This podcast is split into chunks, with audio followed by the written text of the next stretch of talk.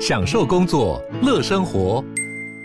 就算不在办公室，也能从容应对线上会议。HP Dragonfly 透过专业的 HP Presence 设计，内建降噪及会议快速键，搭配清晰的 Bang & Olufsen 音效，增强音讯及视讯功能。HP Dragonfly 顶级商务笔电，采用 Windows 11专业版，让您在会议中享有最佳的视觉和听觉品质。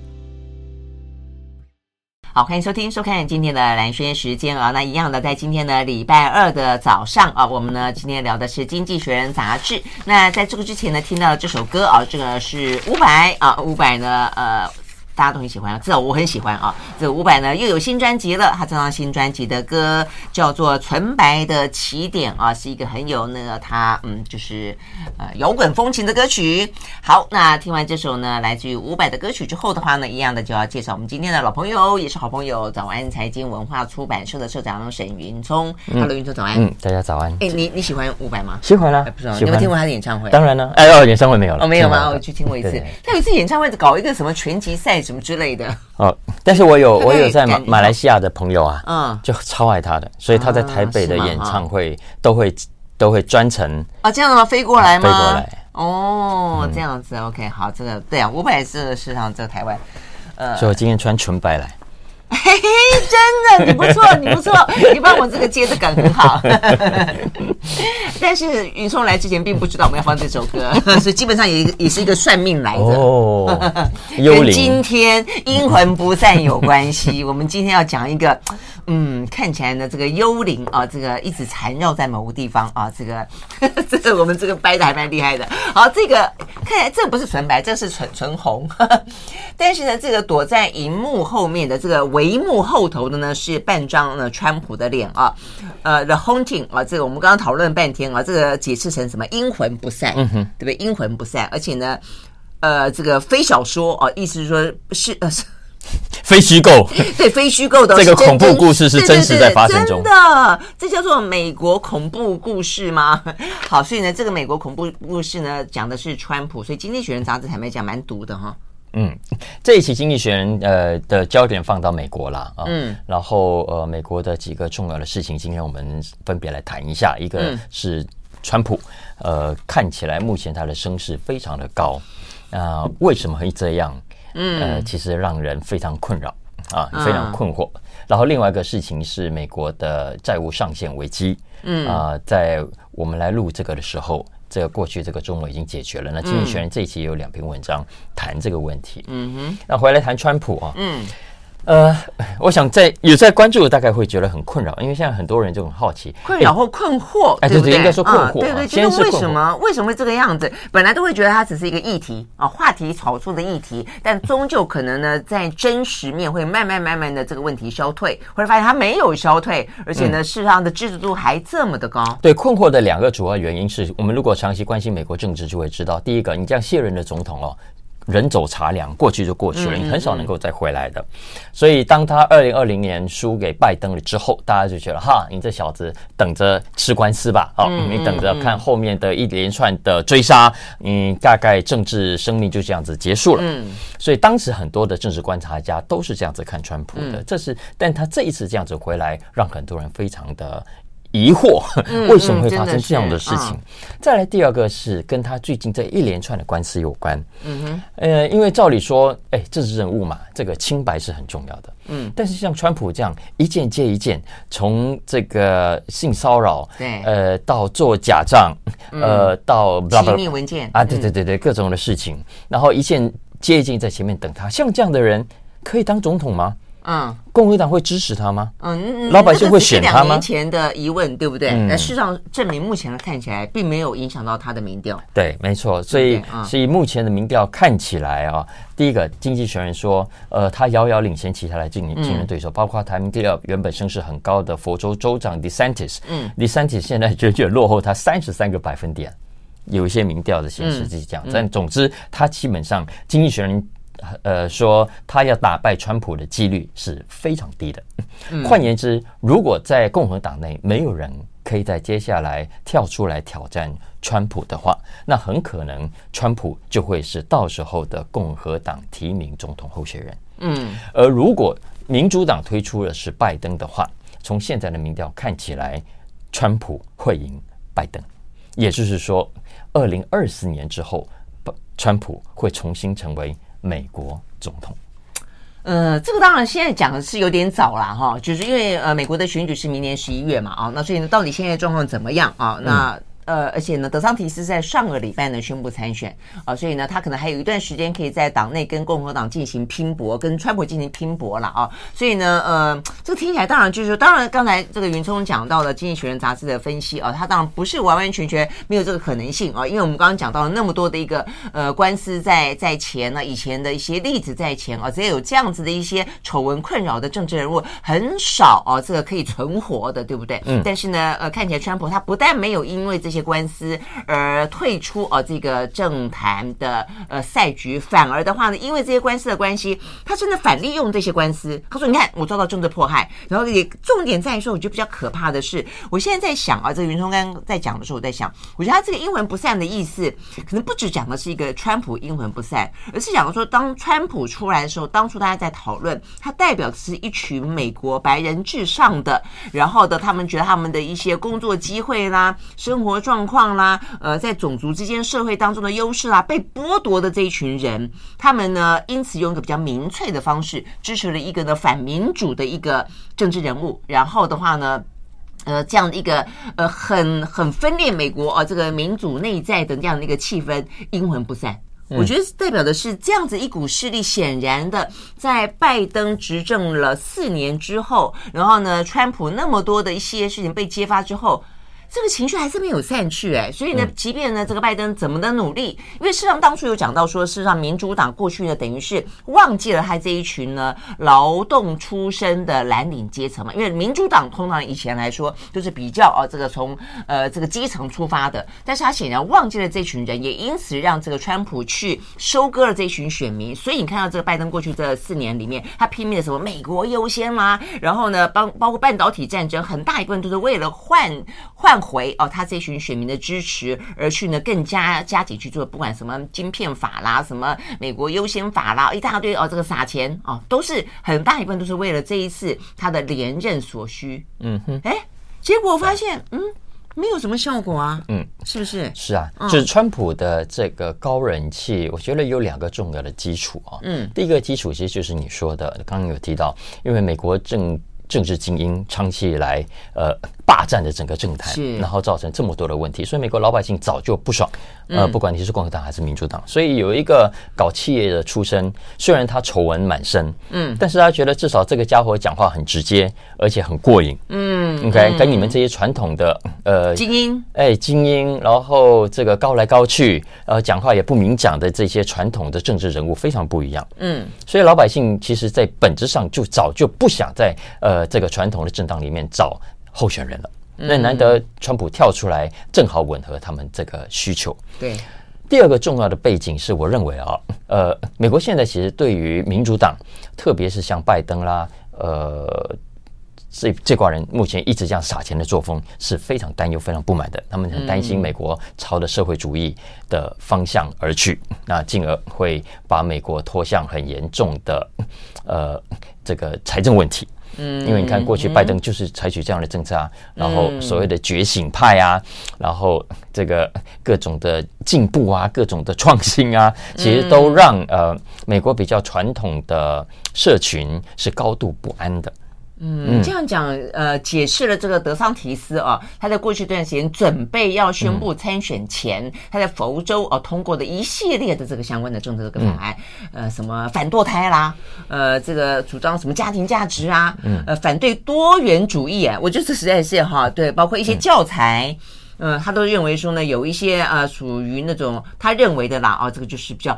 保守的家庭的稳固的这些部分的话，不不断必须不断的被灌输过度所谓的进步的这部分，实际上他认为是一个呃这个社会动乱的哦一个来源。对，所以有一度 DeSantis 的声望为什么会高，就是因为大家都觉得啊，川普再见了，所以共和党一定要有一个人出来挑战拜登，想办法把白宫给抢回来，免得这个国家进一步被他们给拖垮。嗯，所以 DeSantis 的声望会高。对。但是 DeSantis 后来自己犯了一连串的错误，再加上川普看起来声望涨了之后，西瓜西龟挖多少遍对吧？嗯嗯。所以其实老百姓也因为这样愿意原谅川普，跟甚至愿意相信。呃，他是无辜的，或者倒过来被他说服啊，他这些官司都是政治追杀，所以反而让这些官司照理说应该是他谢谢大家下台一鞠躬的重要的缺点、瑕疵，是不叫瑕疵啊，简直是很很大的污点。对，现在反而倒过来变成是他的助力。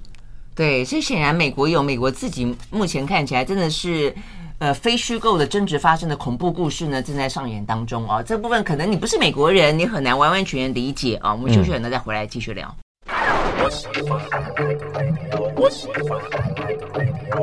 好，回到蓝轩时间。好，我们继续来聊呢这一期的《经济学人》的封面故事啊，这个呃，非常的感觉上看起来觉得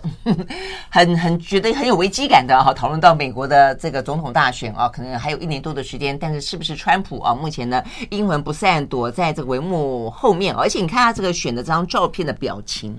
就真的有点。得得得，有点得意洋洋，而且还是有点趾高气昂哦，所以你很难去理解一个我们刚刚讲到了这个官司缠身啊，这个丑闻啊不断的一个呃卸任总统哦，可以有这样的一个自信。那事实上呢，是不是美国确实还是在深陷在我们刚刚讲到的这样的一个危机当中？它可能是一个文化的危机，是一个价值的危机，到最后可能也是一个呃经济层面的问题。嗯，呃，首先还是回到政治上啊，因为以政治实力来说，这一次的川普跟上一次是完全不一样的，嗯，因为要知道，二零一六年他刚开始出来的时候，跟二零二零年他要跟拜登选的时候，那时候共和党里头其实还是有蛮大的呃反川普的声音，嗯，这是为什么？钱尼为钱尼的女儿为首，没错。为什么当时提弹劾案的时候，众议院居然有十个人，呃，十个共和党的议员愿意投下弹劾票，嗯，让这个弹劾给通过。呃，但是时至今日啊，经济学人说很好玩。他说，对比之下呢，二零一六年、二零二零年，你还可以说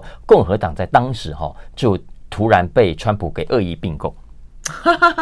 啊，这个描述蛮蛮蛮对。但是二零二四年的共和党不是喽。嗯，为什么这么说？从一个重要的数字可以看得出来。嗯，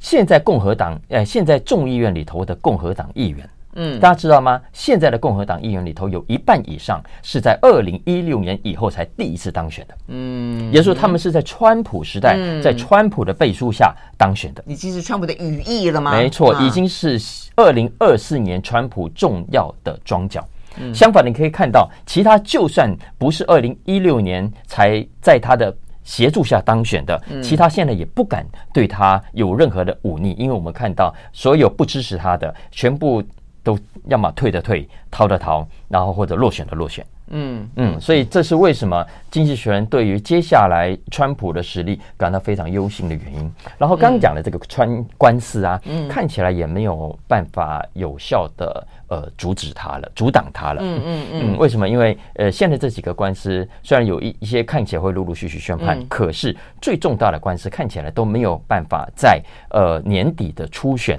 完成之前定案。嗯，定谳了啊，嗯，当然更久，嗯、所以也是说，有可能是在共和党完成提名之后，嗯，好，刚才宣判，假设川普有罪的话，嗯、那他变成会是美国史上第一个带着官司、带着罪名。嗯，参选的美国总统候选人。嗯，因为你你说其实有有一个定案了啦，是跟他的性骚扰、性侵犯有关的嘛。嗯、但那个的话，同目前我觉得最最呃最糟糕的，而且很无奈，也就是说，其实他本来就在他上次选举的时候，他就是这样的一个丑闻缠身、桃色纠纷不断，嗯、而且呢，对于女性来说非常极尽侮辱之能事的一个大男人沙文主义者。嗯但他一样当选了，所以这边对他来讲，基本上已经有点像免疫了一样。没错啊，你刚才讲性骚扰案，经济学人就是说，大家知道吗？今年几个月前，上个月，呃，两个月前，嗯，性骚扰案定谳的时候，对，就那那呃，嗯呃，你回头去看川普的民调，嗯，不受是啊，不受丝毫影响，嗯。但我觉得另外可能大家觉得啊，可能比如他的逃税。呃，或者是说他的国会山庄暴动案，那那个的话就比较像是刚刚云聪讲的，就是说你你到底呃会拖多久？而且呢，这个部分的话呢，会不会真的就一般人来说认为是一个民主价值的展现，但是对他来说，搞不好还可以还是一样可以被操作成被迫害者，那真的就不知道了啦哦。好，所以呢，这个川普的话题显然的哦，当然，呃、当然接下来还是要看拜登的经济成绩单啊。嗯嗯啊，所以说拜登如果经济成绩单再烂的话，川普基本上赢面更大。嗯，而且就是他再也不素了嘛，对不对啊、嗯哦？他四年前还可以说他是一个素人，那已经那么不素的话呢？呃，手上拥有的政政治筹码啊、哦，这个跟政治历练越来越多了。好，所以我们休息就回来聊一聊。那拜登呢？拜登在经济上上面啊，可能可以交出一个好的成绩单吗？马上回来。I like 103, I like radio 好，回到连线时间，继续和现场邀请到了沈云聪来聊这一期的《经济学人》杂志啊。那聊完了川普之后的话呢，就聊聊拜登喽。好，那拜登的话呢，我们刚刚讲到了啊这个眼前最主要的新闻是他这个财政危机啦，啊，这个所谓的债务违约的风险终于解除了啊。那这部分的话，我就说，其实每一年都会都都会要来一次哦。所以有时候我在讲这个新闻的时候，嗯、狼来了，对我就会觉得不太想讲，因为终究，而且坦白讲，为了国家。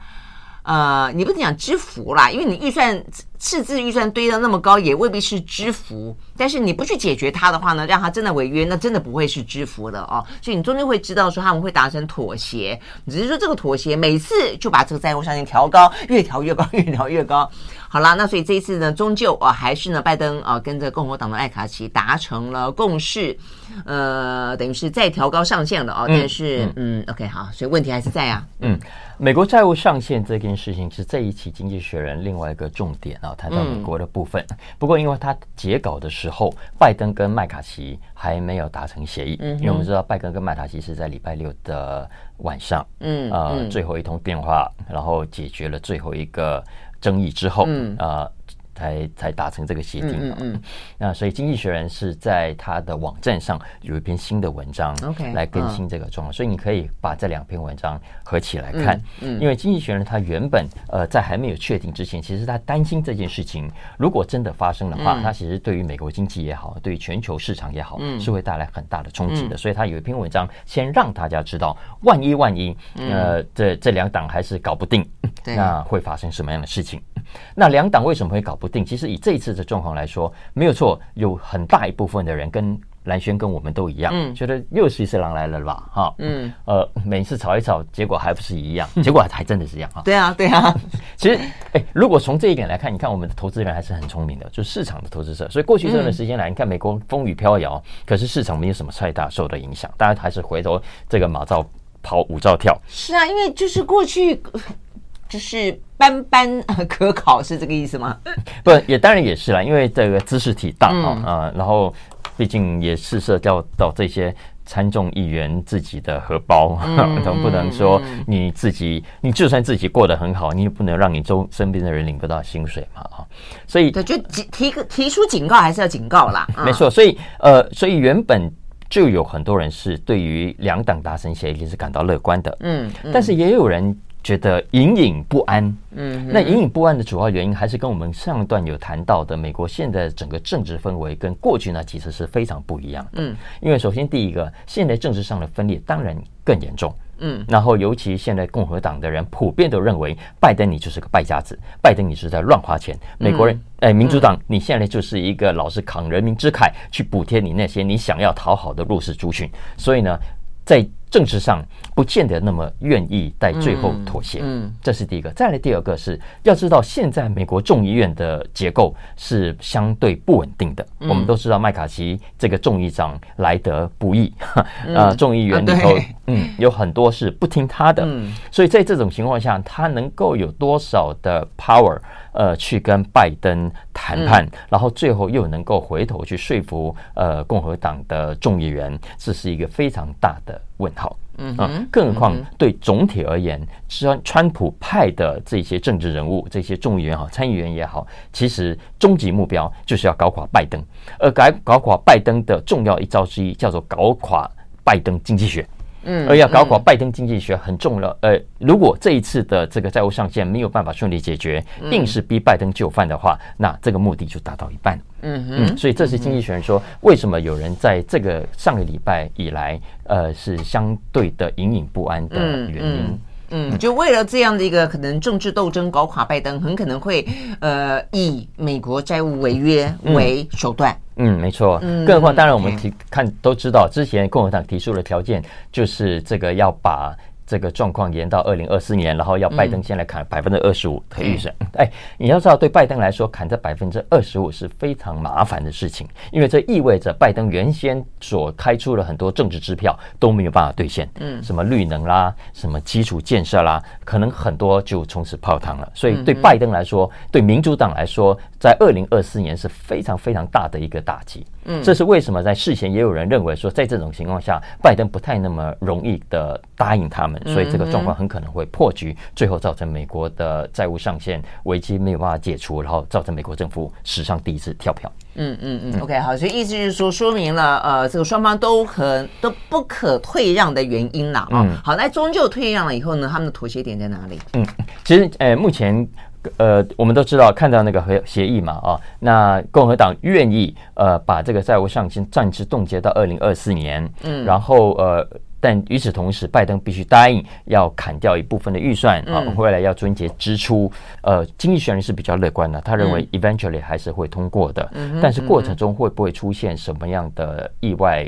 变化，嗯，其实目前老实说，我觉得还可以再看一看啊，因为里面还是会有一些超级大炮，不见得愿意这么轻易跟拜登妥协啊，嗯，呃，但总体来说，至少避免掉《经济学人》呃这一期杂志里面有跟大家分析的呃最坏的情况，因为我们知道，如果这个协议没有达成的话，呃，第一，这个如果这个这个阵痛是短期的话，还好啊，呃，就市场会受影响，巴拉巴拉巴拉什么的，嗯，但是《经济学人》说比较怕的是。这个问题拖成一个长期的危机，嗯啊，因为一旦长期危机发生的话，经济学人就引述几个投资机构的估计了哦，呃，美股当然会受害，嗯，呃，最严重的估计我看了说，如果这个债务危机没解除啊，他说美股会跌百分之四十五，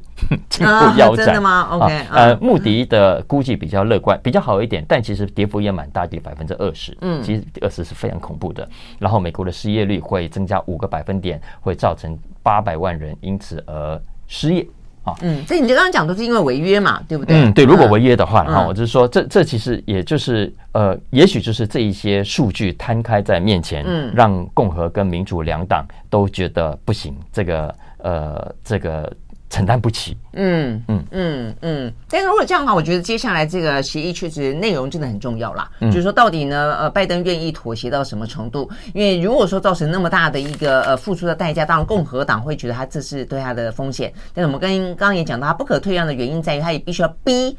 拜登总是要受伤啊，就是得要去承诺删减一些东西，伤到拜登，对他来说，他们才可能达成妥协嘛。所以拜登会怎么样同意？因为新娘们提出来的，包括几个，就是说呃，什么呃，不能够过度扩扩张，不能够，比如比方说，你不可能在一个没有工作的状态底下就就呃无限制的给补助你，给你什么社会福利啊？他就觉得美国很多的游民呃都是因为拜登这些撒钱的政策所造成的，那这些人就是懒虫啊，社会上的寄生虫等等等。那这一部分的话呢？其实对于拜登来说，呃，怎么样子去嗯，可以巩固住选票，同时又要让这个违约不会发生哦。我想接下来的内容哦，还是会有的吵啦哦。OK，好，那我们就继续观察喽。我们休息，回到现场。I like 103, I like radio。好，回到蓝轩时间，继续和沈云聪来聊这一期的《经济学人》杂志啊。那接下来要聊一个话题是金融诈骗猖獗哦。跟台湾一样吗？全世界都金融诈骗猖獗吗？台湾台湾讲，我觉得比较小咖，只有我们属于小型的这种金融诈骗。当然，这诈骗集团，嗯，你的意思说雕虫小技就是了，是不是？哎，OK，怎么样？规模？你现在讲规模，金额规模？呃，类型也不太一样，类型啊，就是这一期《经济学人》有一篇邀稿，呃，谈的是这种跨国企业的金融诈骗。所以它并不是假，嗯，其实我们的诈骗也是跨国了，是没错，我们 很跨国呢，嗯。嗯。不过经济学人那边讲的是类似像之前恶血的故事，哦，那个呃一滴血，哎，一滴血，呃，验百病啊，嗯嗯。然后像德国的数位支付业者 Wirecard 啊，然后或者美国芝加哥前阵子有一家叫 Outcome Health 的保健公司，就这些的共同点就是，他们公司看起来正正派派。规模非常大，呃，股东、董监事名单排出来，漂亮啊，吓死人！看起来是规规矩矩的名门正派，而且看起来都像有点像独角兽，对不对？因为你刚刚举到一滴血那个例子，那位 Holmes 事实上他 Stanford 毕业，而且一开始出来的时候被当做一个。外貌出众，脑袋不得了，然后呢，就是有点像这个金童玉女那种感觉，嗯、所以才会什么 Bill Gates 这些人都大举投资，不是吗？嗯嗯、呃，所以就是很很人生胜利组就是了。哎，智慧型犯罪，没错，因为他们呃，第一个自己也许都出身名校，所以还有之前那个加密货币一堆的这些骗子，那个 fdx 的 SBF，呃，然后我 Stanford 出来了。是 MIT 出来了，哈佛出来的，你会觉得哇，这个年轻有为哦，后世可看好。然后加上哎，投资他的创投也都是美国很有名的创投啊。然后他的股东监事里面，就像你讲的 Bill Gates 啊，什么基辛，什么什么那个那个贝克啊，这些都都在里面，就觉得哇很棒，所以当然就很放心。结果没有想到这样的人，你原本觉得不太可能拿自己这么未来辉煌的前程当赌注，然后然后造假吧。嗯，结果偏偏他们就真的在造假。哎，可是你这样讲，我们的 IMB 也还不错啊。我们 IMB 也是一大堆什么总统府的官员啊，行政院的官员啊，然后民意代表啊，也都跟他们呃看起来交往甚密啊。唯一差的就是说，人家可能是呃金童，我刚刚讲是名校毕业，那我们的那个 IMB 是但差不多手法基本上都 都差不多啊，就是还是要找政商名流来替他们背书一个梦。嗯，对不对？呃，然后有这些政商知名人物背书的情况下，我们这些小散户，我们这些小老百姓就容易是很容易买单的啊。那为什么这一期会有这篇邀稿？当然也跟最近的新闻有关，因为五月三十号下午两点钟，刚讲的这个恶血的女主角 Elizabeth Holmes，嗯，呃，要去报道坐牢了。啊，这样终于要坐牢了，哎，要关大约十一年了。哇，OK，嗯，嗯，好吧，我怎么会觉得好像又有点替他觉得一丝丝的惋惜啊？就是，对呀，啊，啊，就好好好的一个，嗯，嗯，你读了这么多书，看起来脑袋也那么聪明。呃，我但我相信，在欧美很多人认为是罪有应得了。嗯，为什么？因为。呃，最重要的是，你号称你这个一滴血可以验百病，嗯，但实际上你的数据是造假的，嗯，然后你造成的结果就是让真正需要帮助的人延误了他的治疗时机，嗯嗯嗯，所以这光是这件事情就绝对不可被原谅，嗯啊，那这一期《经济学人》这篇邀稿，大家有兴趣可以去找来看。我觉得，呃，这个学者大概就分析了一下，那为什么这些出身这么好的年轻人出来创业，嗯呃。呃，愿意冒这么大的赌注来造假呢？啊，他当然有整理出一些原因，嗯、因为其实这个呃，就像兰萱讲的，不是只有美国、欧洲啦，我们台湾呢在内，大大小小的，要知道，呃，各种的金融、各种的商业的诈骗，每年为整体的经济带来损失是非常大的。那个这边估计的数字是超过五兆美金。但我想，五兆是总体的一个概念的数字。实际上，我们真正上当被骗过的人就知道，就算是五万、十万。都是很痛的，嗯，啊好，更何况很多老人家就像棺材本，就像最后退休金，就全部都没了，这其实是非常可恶的。但这么多的诈骗，为什么呢？为什么有人要铤而走险做这件事情？当然原因包括第一贪婪哦，这些嗯都都有。再来第二个，当然很重要的是呃法律上的漏洞，你看就就就让这一些刚刚讲的恶血啦，呃这个 wire card 啦，大家都有可乘之机。啊，嗯，再加上现在的社会啊，尤其是企业经营上，我们都知道，整个会计实务上，呃，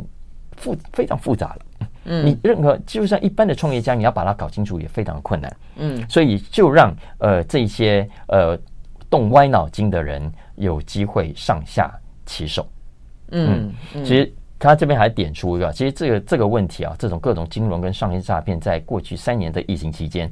也有很多。为什么？因为局势乱。疫情期间，你看美国给企业这么多的钱，给老百姓这么多钱，中间有很多就是莫名其妙被 A 走了。到现在，除非不，除非查，很多不查就这样稀里糊涂跑掉了，嗯、就可能就就就就是被他们得逞了。但美国现在有人就慢慢在追踪这些细账啊，嗯嗯，所以已经有有有一些人就就就已经被抓了，嗯嗯。嗯。嗯，不只是新创了啊，其实整体来说，一些老企业也还是会用类似的手法的。嗯，那问题会在于我们一般的老百姓，你不要说不知道，就算有了专家跳出来警告你、提醒你、告诉你这个是假的，你还不见得会相信。对，对，但我只是说现在有新的这种手法，这方面的话更容易吸引更多人啊。你，你看刚讲这个一滴血治百病这个事情，最早被踢爆的时候，像《华尔街日报》出来讲的时候，哎，二血是否认啊？嗯，然后很多媒体其实还是觉得，对 你这个踢爆可能是假消息哦，可能是故意要制造呃负面的攻击，可能是竞争对手恶意的打击哦哦，所以所以他跳出来哇，排除你，然后你打开这家公司，哎，个个都很有来头，这些人怎么可能说假的呢？嗯，OK，不止。然后之前德国的 Wirecard 也是，哎，Wirecard 是什么样的大规模的公司啊？嗯，看人家是德国 这个这个指数成分股之一耶，这么大的公规模公司，怎么可能像你们这些踢爆的人讲的？造假的这么离谱，嗯，他是他是财务造假嘛，是所有账都是造假，而且海外的账很多都是假的啊。所以那你看，我们有会计师出来背书，有律师出来背书，有公司这些董事出来背书，然后这些 CEO 个个都是都是很有名的人，嗯，你怎么去否认他？然后你踢爆者是谁？啊，不就是个一个呃呃员工或者是不知名的人，就是有个共犯结构，啊，是狭怨报复，对，你有别有动机等等等等。所以这个文章它其实提醒大家说，各种的这种企业诈骗哦，老实说防不胜防，因为有我们刚刚讲的各种原因。所以他说未来其实也无法完全杜绝的，但是我们可以尽量的让它减少啊，包括说如果是这些新创的或者是上市贵公司的大股东，你可能要更积极的扮演好你的。监督的角色，嗯，，OK，，嗯，呃，再来，呃，董事会也要更加的负责，你不可以只是当橡皮图章。嗯，但这个讲也是讲，我们知道在实务上，独立董事对啊，如果他本来是就是一个网络当中的一一员，他怎么样都会去监督。嗯，没错，所以呃，归根究底，可能还是要鼓励，愿意有更多人在公司里面，呃，或者是会计部门的人，你愿意挺身而出。嗯嗯，其实呃，以过去美国这些案例来说，这些金融商业诈骗有百分之四十之所以会被提拔、会被加发，都是因为有吹哨人。嗯嗯，OK、嗯。但一样，如果一旦未来有吹哨人出来的时候，也许我们应该更认真的看待一下，就是它不见得只是一个一般的社会新闻、一般的八卦新闻，嗯、然后把它当做说啊，可能就别有居心等等。呃，尤其是。跟呃这个产业或者跟这家公司有关的厉害的关系人，嗯，可能都要更认真的去看待所有可能出现的消息。嗯，OK，我们休息，回到现场。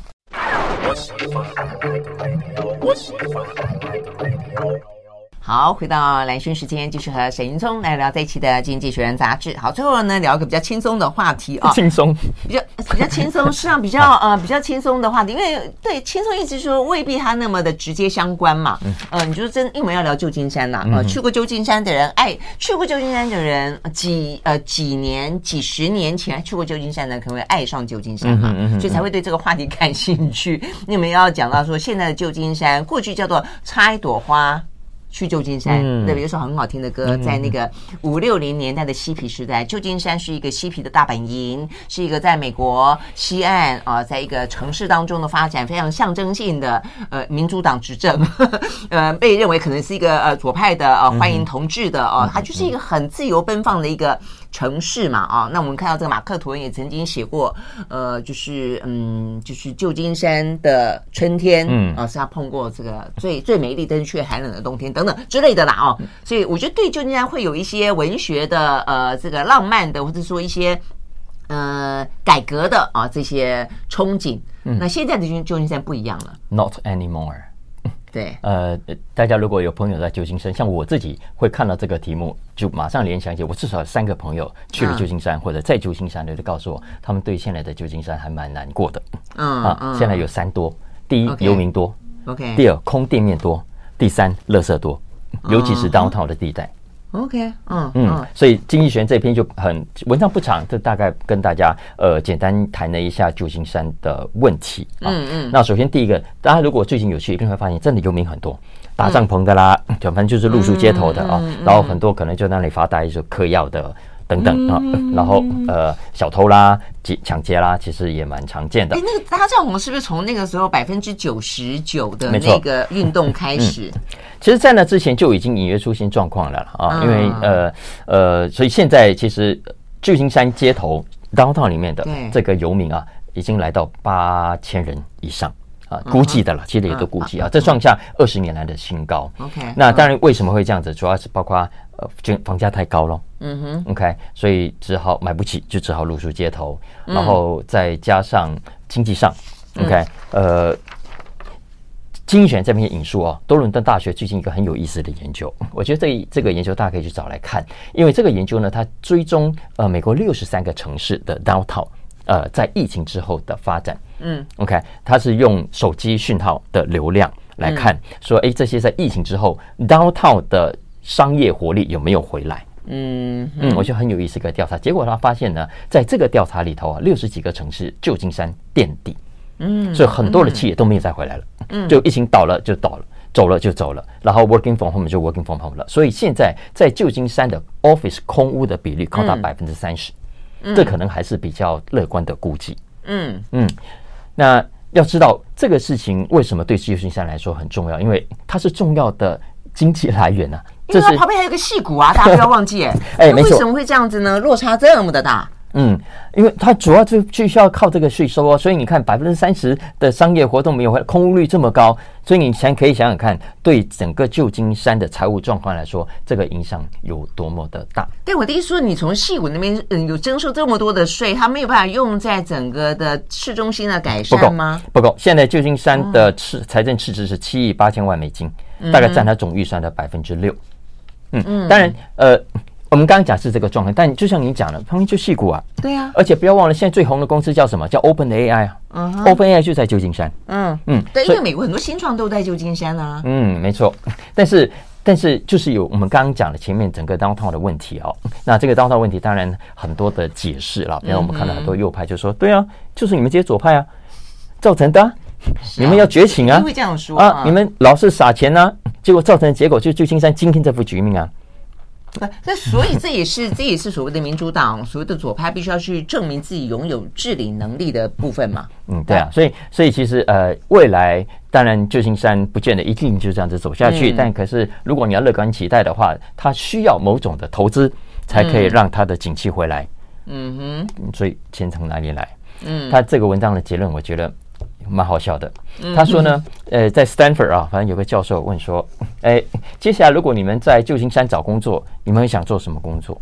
嗯，结果据说大部分的同学的回答的回应的反应是，为什么要去旧金山？嗯。啊，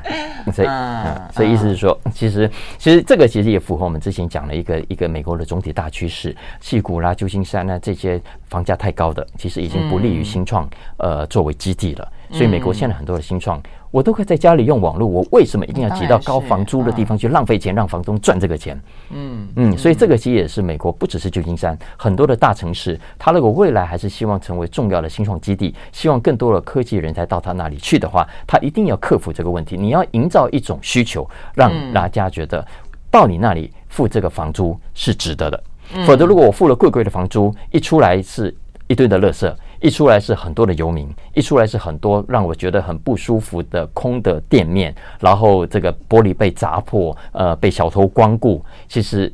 我干嘛来你这里？对啊，就是曾经是一个呃年轻人向往的一个自由的城市，包括我在内。对，我我去过，我也是很喜欢旧金山。嗯、但是转眼之间，所以我就说这个川普会存在，确实是美国存在一些问题了。嗯，嗯，OK，好，所以我们就继续观察下去喽。我们时间到了，有更多其他的内容的话，谢谢谢谢捧场，谢谢捧场。对对，我说每次哎都结束之后才想啊，我忘记讲。OK，好，所以呢，呃，可以继续收听呢这个小马哥说财经。OK，我们时间到了，拜拜，拜拜。